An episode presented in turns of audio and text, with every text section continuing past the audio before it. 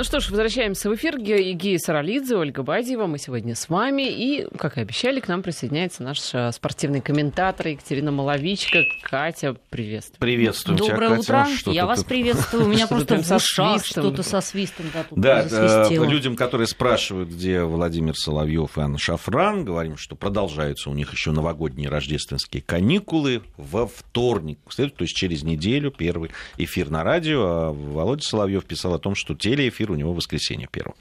А, э, вот. Ну мы, что, мы тут, э, Катя, говорили по, наш, по да. поводу... Мы не спорили, по-моему. Ну, дискутировали. Дискутировали, да.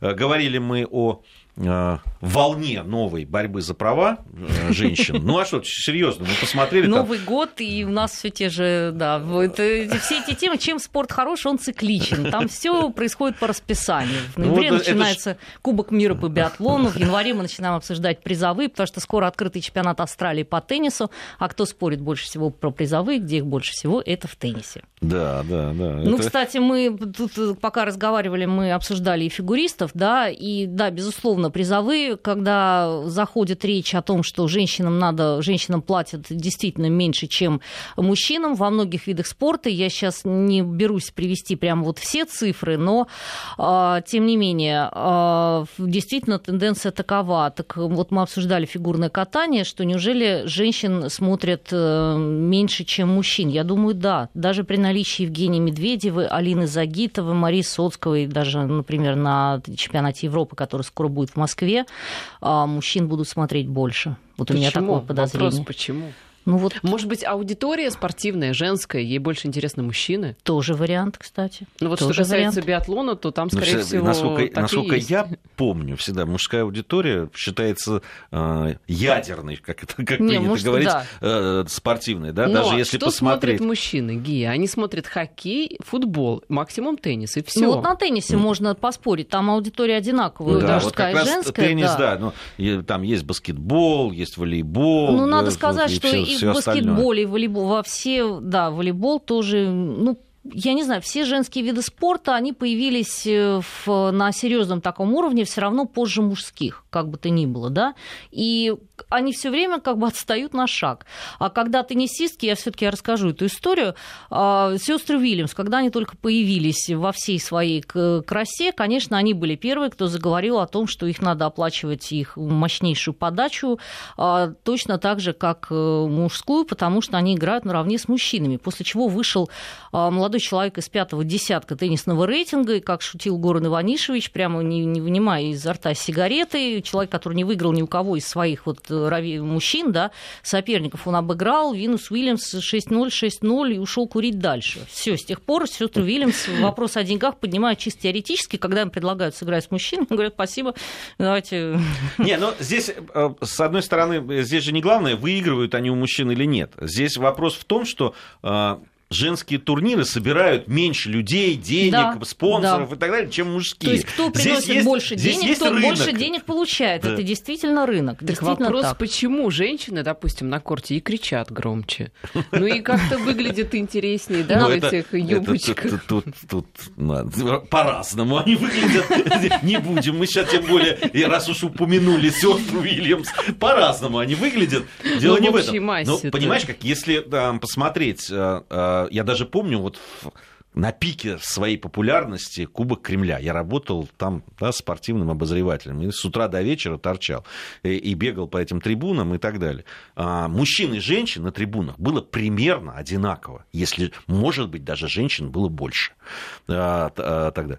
Но и, и женский а, турнир Кубка Кремля был всегда на голову выше, чем Да мужской. потому что и приезжали спортсменки Да, да. из первой Из десятки первой всегда, десятки, да. да. Поэтому этом- а Кубок Кремля он как бы уравнивал шансы, но все равно ну, мужской финал собирал всегда народу больше, чем женский. Вот ну, правда. удивительная история, да. Здесь- Хотя сто- можно и поспорить, если там играет Светлана Кузнецова против Анастасии Мыскиной, естественно, там соберется полный зал, хотя за кого болеть все равно кто-то наш выиграет, правильно?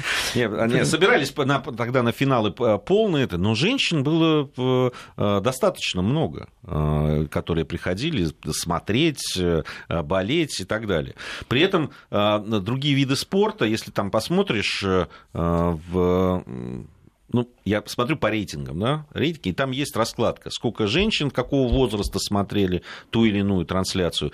Надо сказать, что год от года все растет количество женщин, и молодых женщин в том числе, которые смотрят трансляции того же биатлона, например. Да, с футболом там немножко другая история. А, но какие-то виды спорта, где женщин становится все больше и больше. Но при этом они почему-то тоже любят смотреть мужские. Так это нормально, Гия, это же абсолютно естественно. Вот я, э, серьезно, я люблю больше смотреть мужские гонки. Ну, мне кажется, это совершенно объяснимо. Точно так же там фигурное катание. Если его смотрят женщины, логично, что они будут смотреть на мужчин.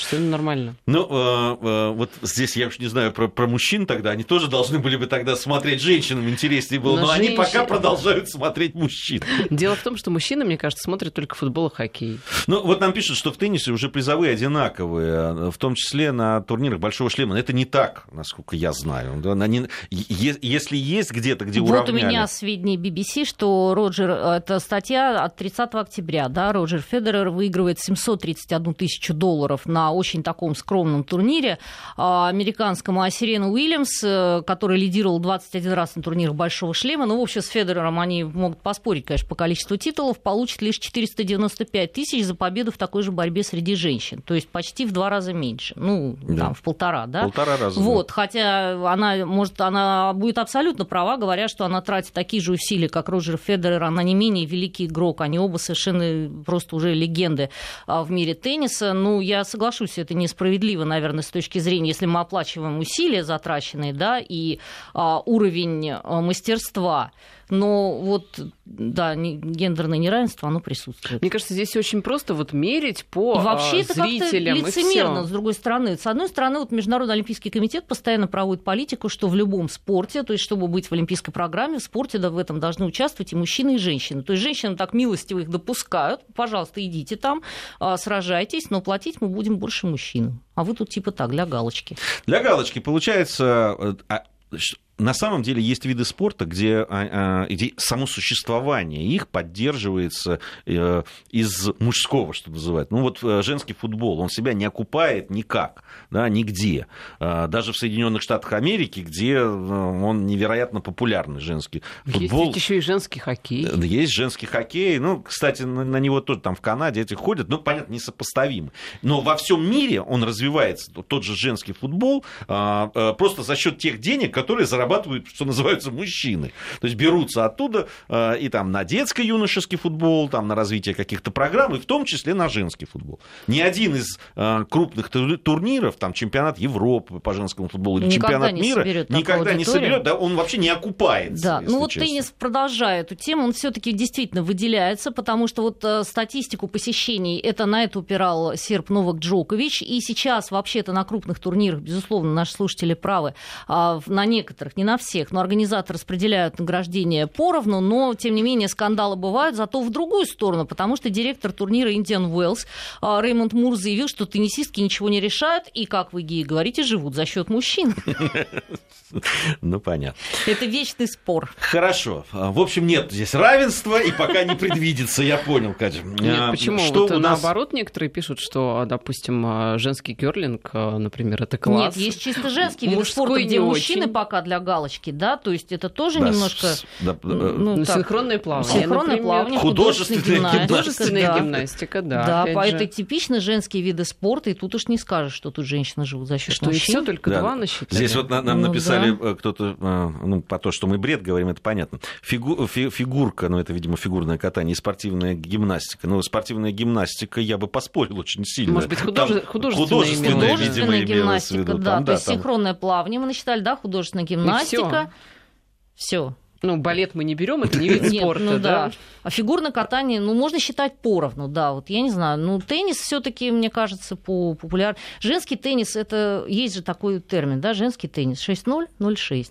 Да, да, да. Потому что первую, первую партию мы выиграли, потом мы либо напочиваем на лаврах и отдыхаем, значит, наслаждаясь произведенным эффектом, либо мы Первый сет проиграли 0-6, взяли вверх во втором, и дальше у нас происходит классическая рубилка в третьем. Вот, это тоже в своем роде интересно, но все время одинаково. В общем, только два вида спорта мы насчитали, классических женских. Ну, может, это и нормально, потому что все-таки спорт больше мужское дело.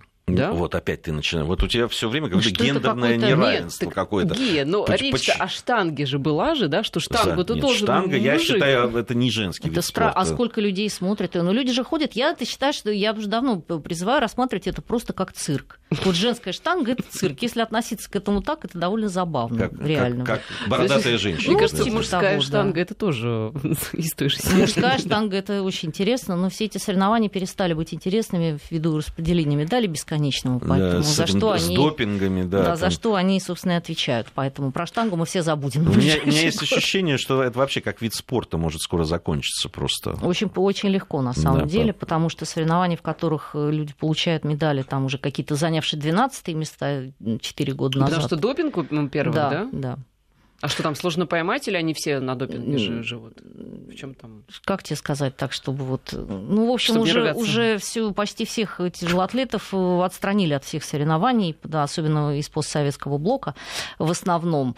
Но по итогам Олимпиады в Пекине ловили на допинге и китайских штангисток в том числе, а, и передавали медали россиянкам. Тут от- не только у нас медали отбирают, но нам еще иногда и перепадает. Ну, в общем, там идет постоянный передел медалей, потому что там постоянно находят какие-то новые средства, чтобы найти какие-то новые средства.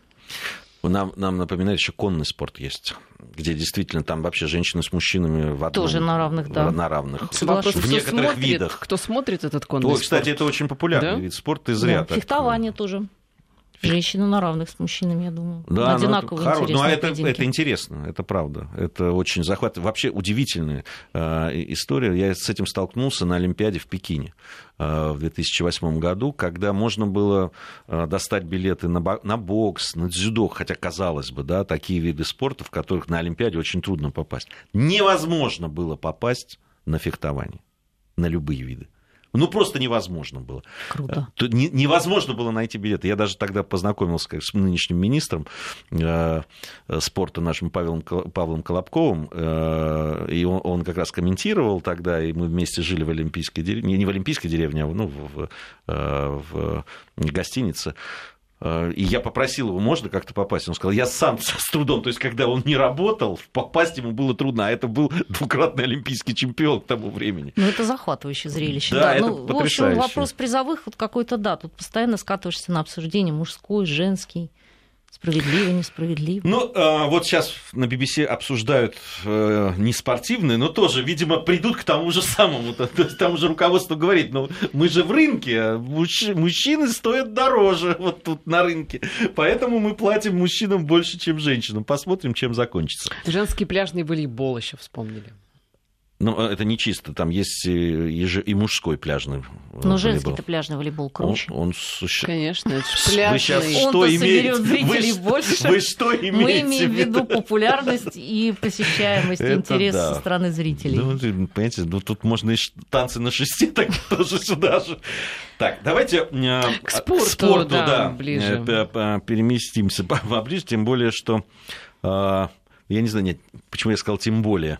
Если Непонятно посмотреть, мне. на, да, если посмотреть на то, что происходит там в нашем биатлоне, э, который, я напомню, по рейтингам телетрансляций спорит и причем очень удачно Выигрывает спорит и выигрывает иногда, ну, смотря у какого, но выигрывает, да, на Ого. футбола и э, у единоборств тем более. Это и погубило биатлон, честно говоря. Ты думаешь, что все-таки это погубило? Конечно. Деньги ну, это погубили? Нет, его губит просто такое всеобщее внимание к одному из наших циклических видов спорта, при том, что проблемы в очень многих, но все сфокусируют, все смотрят же только биатлон. Никто же не смотрит, особенно лыжи, при всем уважении моей любви и вообще просто искренне к лыжникам, а, см- смотрят, потому что показывают биатлон. Поэтому все знают в мельчайших деталях. Лыжи тоже показывают. Как меньше. Как пробежал там последнюю гонку Антон Шипулин, понимаете, или там, я не знаю, Екатерина Юрлова, но никто не знает э, практически, как пробежали наши девушки на Тур де Ски. Они пробежали, правда, не очень так уж, если.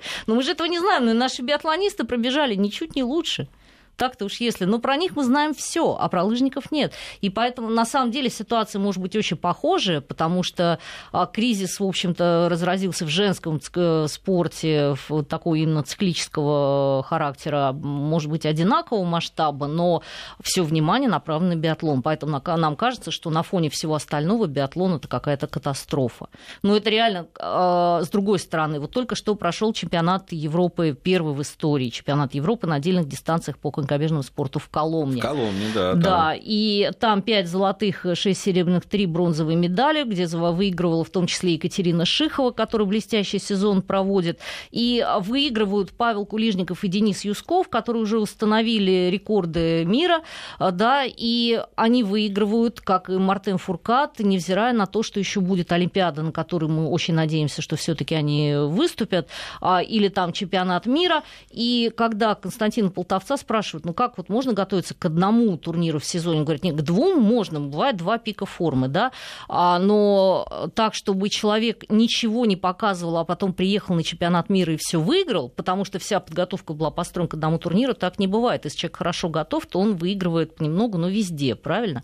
Вот, правда, сейчас очень популярно говорить, что в биатлоне так выросла конкуренция. Это сейчас самое частое, что мы слышим вот последние три года, так выросла конкуренция. Это такая лотерея, это всегда какой-то туман, и люди стреляют не видя куда. Вот, а судя по тому, как стреляют россияне, им, в принципе, все равно в тумане стрелять или нет, и им даже в ну, тумане ну, потому иногда что, лучше да, гонка получается. без тумана у нас была в эстафете четвертое да. место, с туманом тоже четвертое, стабильность, Неважно, признак принципе, мастерства. Да, признак класса. Вот, поэтому вопросы к биатлону на фоне вот таких выступлений, конечно, возникают у всех. Как вот если люди... Ну, не может быть такого, что... Э, то есть все говорят, нет, надо подождать, команда еще раскатится, все под нагрузками. Вот мы это все слушаем, по-моему, я не знаю, когда у нас там чемпионат мира в Ханты-Мансийске был, когда было объявлено, что это главный старт сезона в марте. Пока все выигрывают Кубок мира, мы готовимся к чемпионату мира, который мы потом триумфально проигрываем. Вот, естественно, вопросы к биатлону есть, но вот то, что он находится на такой волне всеобщего внимания, это тоже не добавляет. Почему прибавляет? Все считают, да, я, что... Я... Даже... Вот на что обратил внимание, Катя, прости, ради бога, угу. на что с биатлоном. Ведь у нас очень долго говорили, в том числе и в биатлоне, о том, что не хватает денег не хватает денег на подготовку, нету трасс, приходится ездить, э, ездить приходится, значит, тратить деньги на это тоже на сборы нет денег, можно возить только топов, а, значит, невозможно готовить э, смены и так далее. А, на, на волне вот этого интереса к биатлону, который появился, а он, конечно, появился не, не просто потому, что его показывали, а потому, что его стали показывать по-другому, и он действительно стал очень захватывающим, потому что все меняется быстро, да, эта стрельба, это, ты все это видишь, видишь эти э, невозможно такие эффектные повторы, да, с этими вылетающими гильзами Пульками, там, да, да, и так далее. Всё. И, и это действительно вызвало интерес. Потом надо, конечно, отдать должное нашему коллеге Диме Губерниеву, ну, который, в общем, да, да, здесь, да. Он, он, он, он, конечно, поднял интерес просто да, с, своим, да, своим, э, своим вот этой эмоциональностью и знанием и того, что он как триллер прямо все это преподносил. Пишут, что Губерниев может даже пинг-понг заставить любить, это правда. Это правда, да. Вот пускай, вот пускай лыжные гонки тогда заставит любить, пока не получается. Но там было, было во что влюбиться. Ну, действительно, интересно это смотреть. На этой волне в наш биатлон приходят деньги, причем серьезные деньги, большие деньги. Нет никаких проблем ни со сборами, ни с инвентарем. Ни... Но это ничего абсолютно не меняет. Может быть, даже ухудшает ситуацию. Потому что деньги вкладываются, мне кажется, не в методики, по которым мы отстали, и как все говорят иностранцы, да, все говорят россияне, уехавшие за рубеж, что мы работаем по каким-то методикам. Может быть, они были хороши в Советском Союзе, но все поменялось с тех пор. Методики прежние. Вместо того, чтобы вкладываться в какую-то систему, начали вкладывать в то, что давайте купим вот такого специалиста, а, нет медали, иди вон, а, давайте другого специалиста, специалиста, нет, а медали есть, но он не берет моего спортсмена, тоже давайте. Очень трудно удержаться в сборной, там очень многие тренеры не задерживаются, у которых есть какой-то свой взгляд, да. То есть эти деньги куда-то распределились не совсем на то, на то, чтобы снять какие-то сливки, мне кажется, да, по, по верхам, вот так вот раздать их, но не в какую-то системную подготовку, а системно в этом виде спорта большие-большие проблемы, в том числе из-за очень плохой лыжной подготовки, из-за очень плохой лыжной техники. Об этом мы говорили, кстати, в прошлом году со Светланой Шмуратовой, и она говорила, что а, это все начался, этот кризис, когда стали создавать чисто биатлонные школы.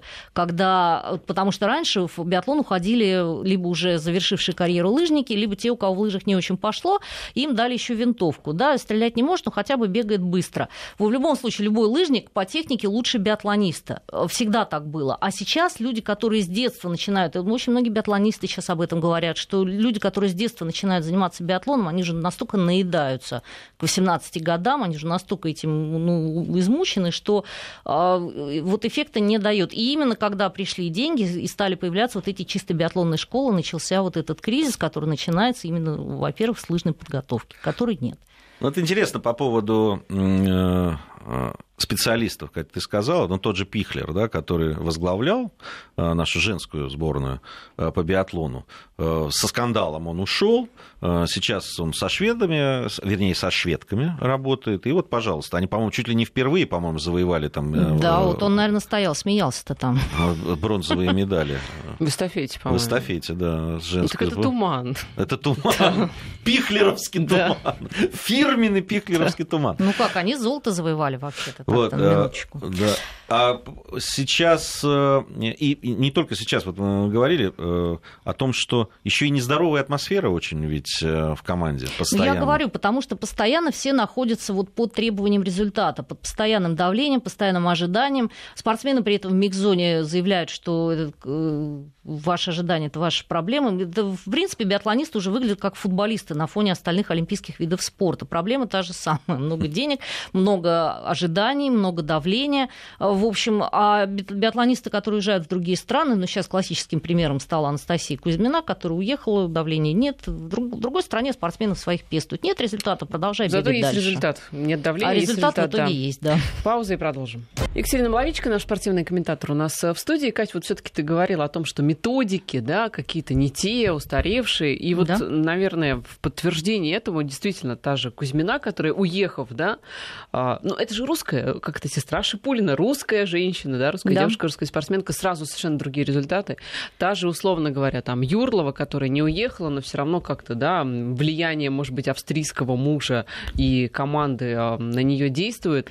И много таких примеров. Я вам скажу, очень большое впечатление производит работа в микс-зоне на биатлоне. Очень видна разница. Вот у нас люди в биатлоне, они работают. У них тяжелый труд, они приходят каждый раз вот они пробежали, отпахали, они готовились очень тяжело, это видно, что они бегут под нагрузками, они пробежали, гонка молниеносно заканчивается. Вот реально, вот человек готовился весь сезон, пробежал одну гонку, вот, потом может вообще отправиться там на Кубок IBU навсегда, но вот он пробежал, и ничего, и он такой серьезно, то приходит в микзону, нет, я, пожалуй, говорить не буду. Я работаю, я стараюсь, все придет, а если не придет, то не придет.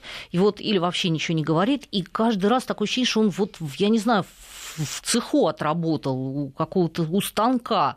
Биатлонисты там что-то из других стран, вот они ходят веселые. А он может прийти 27-й, но он все равно будет ходить там раздавать интервью. А, не все, конечно, но многие. И там такая атмосфера, в общем-то, довольно праздничная на биатлоне. Но российские спортсмены, вот они особняком стоят. Но еще очень многие не говорят по-английски, и они немножко вообще выбиваются. В прошлом сезоне это вообще было критично, потому что когда вот это была а, историческая разборка между Антоном Шипулиным и Мартеном Фуркадом на пресс-конференции, она на 90% была вызвана ужасным переводом, потому что переводчица была совершенно не в теме, и она не переводила то, что говорил Шипулин, и поэтому все только слышали какие-то обрывки из его фраз, которые что-то понимали там, и понимали его совершенно неверно. И это тоже не позволяет вот это объясниться. Они э, вроде бы в неплохих отношениях с коллегами, но при этом как бы особняком, и каждый раз вот такое ощущение, что они на какой-то пахоте. А все остальные спортсмены, они все-таки рассматривают, ну, спорт это не работа, это как-то, да, ты должен найти себе, безусловно, какого-то спонсора. Это тоже отличает их от наших спортсменов, что ты должен себе найти спонсора, приехать на соревнования и получить удовольствие. А у наших вот элемент удовольствия, он вообще отсутствует. Ты потому что каждый лицо раз в голове... Пулина на да, стойке, допустим. Да. Это лицо, как будто он врагов расстреливает просто Да, из потому винтовки. что если он не попадет сейчас в очередной раз, он тоже его, он, безусловно, он звезда, его из сборной так никто не выбросит, но тем любой спортсмен с статусом меньше Шипулина, он всегда на грани, всегда он а, постоянно, а как их дергают, а постоянно вот эти вот отправление людей куда-то там на Ижевскую винтовку, человек, который только что показал там хороший результат на этапе Кубка мира, а теперь иди на Ижевской винтовке себя покажи, а там мы посмотрим. Хорошо выступил на Ижевской винтовке, ну еще поезжай куда-нибудь выступи в Ханты-Мансийск, а мы пока съездим в Оберхов. И постоянно вот это тасование, ты давай в IBU, это же как вот почитаешь эти интервью, один поехал в Реднау готовиться, другой в Антерсельву, третий в Чайковский, четвертый в Ижевск, пятый в Тюмень, потом и какая-то постоянно вот это идет текучка, там 115 тренеров, и в итоге что на выходе очень серьезные лица. Ну вот по поводу, по поводу получения удовольствия от того, что делаешь, э, и э, пахоты. Я недавно совсем прочел, ну, по, по следам молодежного чемпионата мира по хоккею э, со шайбой, вот, о том, что как раз приводилось, что наши хоккеисты, при том, что это молодежь, да, это ребята совсем молодые, которые должны от игры получать удовольствие. Ну, считается, что и в футболе, и в хоккее, да и во, во многих видах спорта это тот возраст, когда прежде всего ты ну, должен получать удовольствие. Да. да. И вот, значит, э, многие отмечают, что те же канадцы, шведы, американцы, э, финны получают удовольствие. Э, Причем и в этом возрасте, и, и потом. И, и ну, прежде ну, всего, да, прежде вообще, всего да. это игра. Для наших это вот такое действительно тяжелый пахота, труд, тяжелый, да. тяжелый труд. И, и, и в итоге он и заканчивается так не очень радостно. С другой стороны, я помню, когда говорили да, там, о том, что ну, та же красная машина знаменитая, э, да, там и ЦСКА в тех времен, и знаменитые наши пятерки. Трудно, что... мне кажется, назвать тренировки Анатолия Тарасова удовольствием и игрой, ну, да? В том-то и дело. Вот. И тогда тоже говорили, это отмечали многие зарубежные э, там, корреспонденты, журналисты о том, что вот угрюмые русские, значит, это... но они отмечали другое, что когда они выходили на лед, да, тот же Харламов, Крутов, Макаров, там, неважно, да, вот эти плеяды, они получали удовольствие. Такого праздничного хоккея никто не показывал. Да, это было, ну, это было искусство. Вот искусство пропало, а пахота осталась. А пахота осталась, правда, так, так ведь и есть. Так ведь и есть. И... Так это ведь работа психологов, которые должны да, ну, быть, какие наверное. психологи вообще в спорте, мне кажется. А кто, это... а кто собственно, должен Я вот знаю, это мне, отношение ну, в, биатлоне, менять? в биатлоне еще, мне кажется, пропало у спортсменов доверие к тренерам, потому что Анатолию Тарасову, я думаю, его подопечные доверяли безгранично, потому что ты должен очень верить человеку, который тебя так нагружает. Да? А когда ты не видишь результат, в итоге вот после такого, то ты, конечно, уже задумываешься, а стоит ли вот так надрываться. И когда человек сам в себя уже не верит, ну, уже это просто такой пошел такой очень большой снежный ком, на самом деле, в биатлоне. Но я повторюсь, все стоит на том, что методики не меняются, а при этом результатов требуют. Все хотят результатов быстрых. Никто, опять же, возвращаясь к Ольгу Пихлеру, никто не хочет ждать. И сказали, Кубок нации фигня, не надо, неважно нам, давай медали чемпионата мира, нет медали, все, спасибо, до свидания. Но ведь Бабиков сказал в одном из интервью, мы пришли в спортзал, там был Йоханнес, который там легкий фитнес поделал, а угу. мы просто там со штангами, с гантелями никакие, и мы проиграли следующую гонку, а Йоханнес был первый, собственно, и... И, естественно, у них возникают вопросы, когда они все это видят, а зачем, а как, какой смысл? Ну, смысл, наверное, все-таки есть, если ну, призовые посмотреть там а, и так далее. Ну, ну, хорошо, то есть смысл в зарплате тогда, значит, это действительно тяжелый труд. Не, ну, э, э, Большой спорт это, конечно, труд, что там говорить, э, безусловно. Никто же не Но говорит, что Фуркат, да, так же, ничего как... не Никто делает. не говорит, что люди не работают. А как работают Денис Юсков и Павел Кулижников? Это же, как Константин Полтовец говорит, эти спортсмены отличаются от всех остальных тем, что они без конца работают над собой, бесконечно. И вот это, это просто качественная разница между ними и спортсменами, у которых вот таких качеств нет. И что выделяет чемпиона, это постоянная совершенно вот эта концентрация на том, чтобы работать над собой. Но не, при ну, этом... да, они, они работают. Есть и природные, конечно, безусловно, какие-то данные.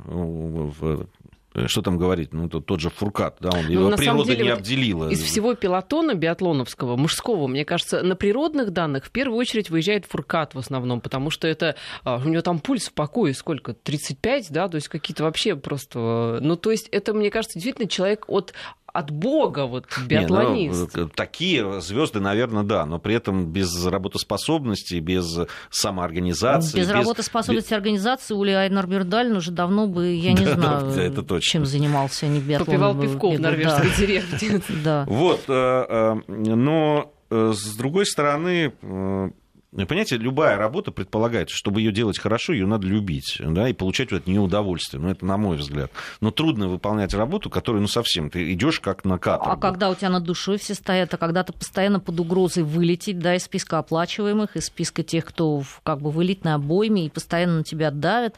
Ну, в биатлоне, в общем, сложная ситуация, что уж там говорить, и спортсменов я бы здесь вообще винила в последнюю очередь, то есть я бы их вообще не винила, там им виднее, конечно, это как бы кто как тренируется, это все на их совести, но ситуация просто общая, тяжелая, мне кажется, в целом. Вот, кстати, Александр нам пишет а, по поводу Красной Поляны, да, того самого стадиона в Сочи. А, за неделю на биатлонном стадионе Лаура, вот тот самый Олимпийский стадион, ну, сложная очень трасса с горами и так далее, не было ни одного тренирующегося, хотя трасса была подготовлена. Почему, спрашивает Александр, вот у меня вопрос, а почему мы не используем этот стадион вообще никак? И у нас это ведь все начинается, как у норвежцев, в том числе из детского спорта, с вот этих горящих глаз, с этой любви, да, когда дети там видят, что здесь стадион, и здесь занимающиеся. И, и, и поэтому в том числе получается что-то в спорте, а не так, что, да, там а, никто не занимается, и как бы пропаганды нет, ну, культуры кстати, вот нет. если на с лыжами, я очень часто вижу людей в Москве, вот с лыжами винтовкой С лыжами, редко. да, ну, так это, собственно, слава богу, Катя. Вообще с винтовками редко ходят. Слава тебе, Господи, вон, там, вон пнев... дали женщине пневматический не, ну я, пистолет. Я к тому, всех... что биатлон это не такой прямо, чтобы массовый это понятно. вид спорта, Кстати, да? почему а, Лаура не, не используется на тех же этапах Кубка мира, допустим? Ну, потому что не дали ему аккредитацию. Да? Потом нет, ну этап Кубка мира, извините меня, чтобы его завоевать, это надо себя зарекомендовать, это надо подать заявку, выиграть ее, еще не потерять его, как это произошло с Тюменью, который отобрали этап Кубка мира. А в этом году, году не, не в будет? этом году будет. будет.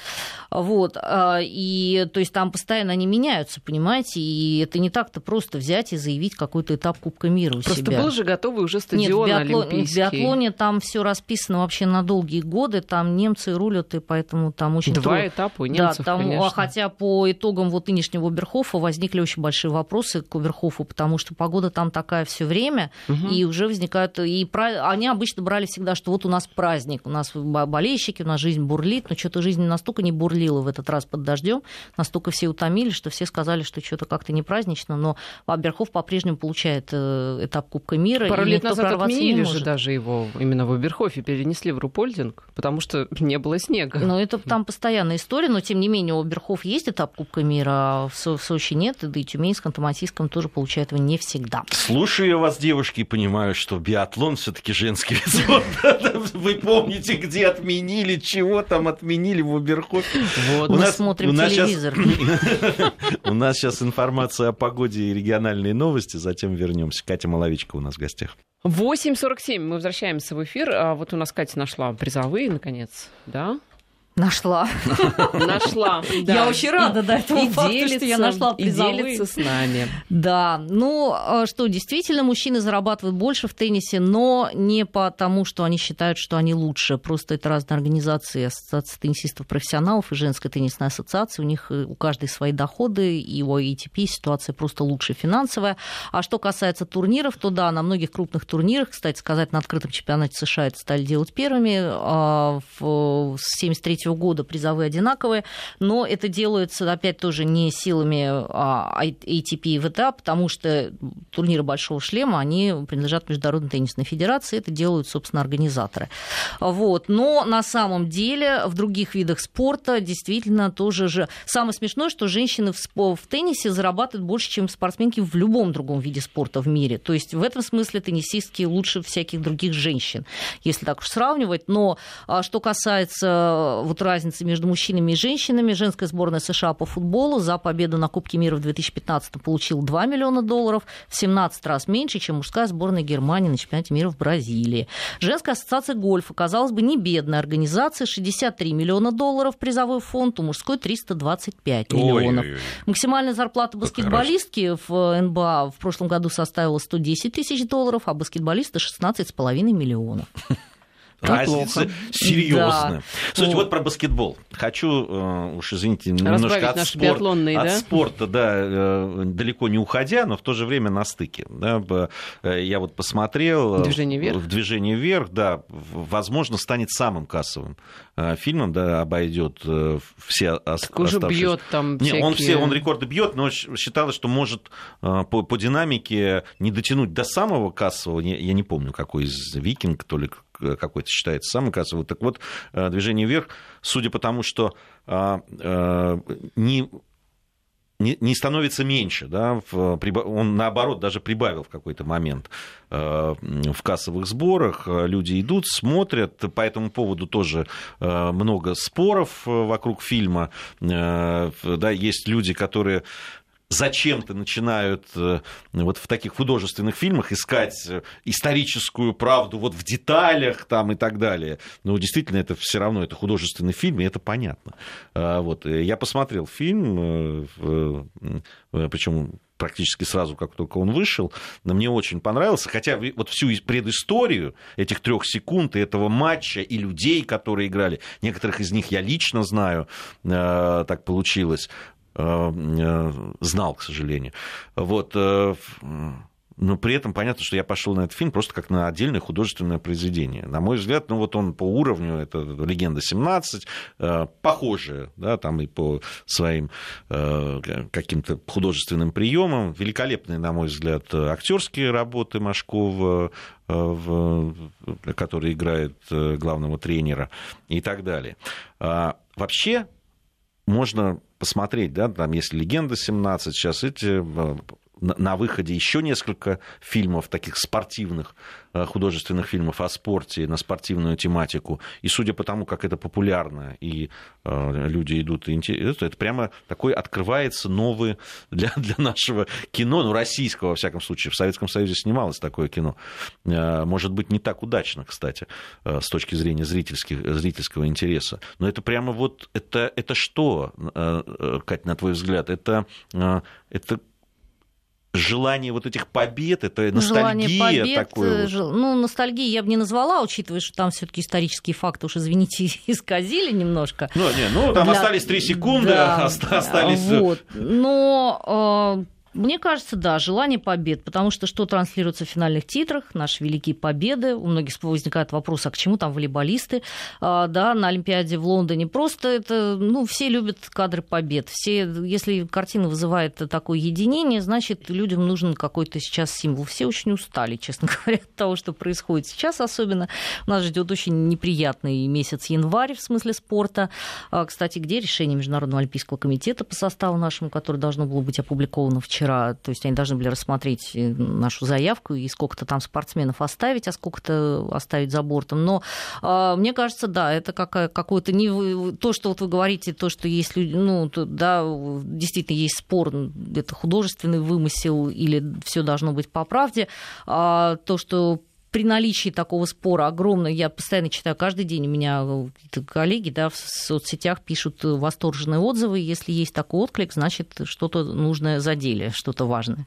Наверное, да, это просто соскучились по каким-то большим победам. Если этот фильм, если фильм «Легенда 17» а, побуждает кого-то пойти посмотреть реально, как это все было, почитать про этих людей, заинтересоваться спортом, я только за, пожалуйста. Хотя вопросы у меня к обоим фильмам есть. Не, очень вопро- большие. вопросы есть, э, вопросы есть э, с точки зрения там э, тех ну, фактов, которые были, безусловно. Хотя я всегда все-таки предпочитаю помнить о том, что это художественное произведение, и это отдельная история, которая делается по мотивам. А, Хотя есть факты, которые, вот мне казалось, если бы я был сценаристом, я бы обязательно это использовал. Например, а, известный факт, что в э, фильме вот э, главу нашего э, Федерации баскетбола СССР играет Гармаш. Сергей Гармаш очень э, да, такой фактурный актер. И мне кажется, что это было бы здорово. Э, Он там есть в фильме, присутствует, и там он смотрит со своими своими приближенными, значит, в Москве почему-то, значит, этот баскетбольный матч, хотя он на самом деле есть историческая личность, Павлов, если не ошибаюсь, фамилия его была, и он был в в Мюнхене тогда, но смотрел по телевизору, действительно, но там. И он, когда забросили, то есть американцы забросили вот последний этот свой, вернее, предпоследний, как выяснилось, мяч в этой игре, и наши разыграли, и стало понятно, что проиграли, он встал, плюнул и ушел спать. Значит, и, и узнал о победе, а ведь присудили победу только под утро. То есть вот после броска еще шло разбирательство долго. Значит, угу. засчитывать этот мяч или нет, или переиграть всю игру. И в итоге, значит, под утро было принято решение о том, что победили. И кто-то из помощников прибежал, значит, стучал ему в дверь, говорил, мы победили. Кричал он под утро ему. Ну, по-моему, абсолютно кинематографичная Это вещь. Это очень такая. жизненная история. Да. Сколько людей рассказывают, как они уходили со стадиона, и уже уходя слышали, что там команда выиграла. Я сама помню, когда чемпионат мира мы выиграли в, по волейболу в 2006 году, впервые там за вообще сто лет, ну не сто лет, конечно, но за долгое время, и мы проигрывали так, что очень многие заснули. И, собственно, победного тайбрейка мало кто дождался, потому что игра началась там где-то в 7, и надо было досидеть до 11, до 12, чтобы вот это все досмотреть. И люди засыпали под проигрывающей командой, а просыпались, и тут фанфары, и у нас команда чемпион мира. Это очень жизненно, да. Да, вот, мне кажется, с юмором наши слушатели некоторые. Винтовка сделала, вернемся, да, на минуточку, сделала смотрибельными лыжи. А, ну да, а, надо пойти дальше по пути танкового биатлона и сделать танковыми шахматы, футбол, бокс. Даешь А вот я видела в Одинцове про, прошел автобиатлон тоже, когда вот эти гонки на таких разбитых машинах на, по бездорожью, теперь они еще и стреляют. Всем нравится вот эта идея, что надо еще и по мишени. Так что драйва, драйва не хватает. Спасибо большое, Катя. Наш спортивный обозреватель обозреватель Екатерина Маловичка была у нас в гостях. В следующем часе Ростислав Ищенко.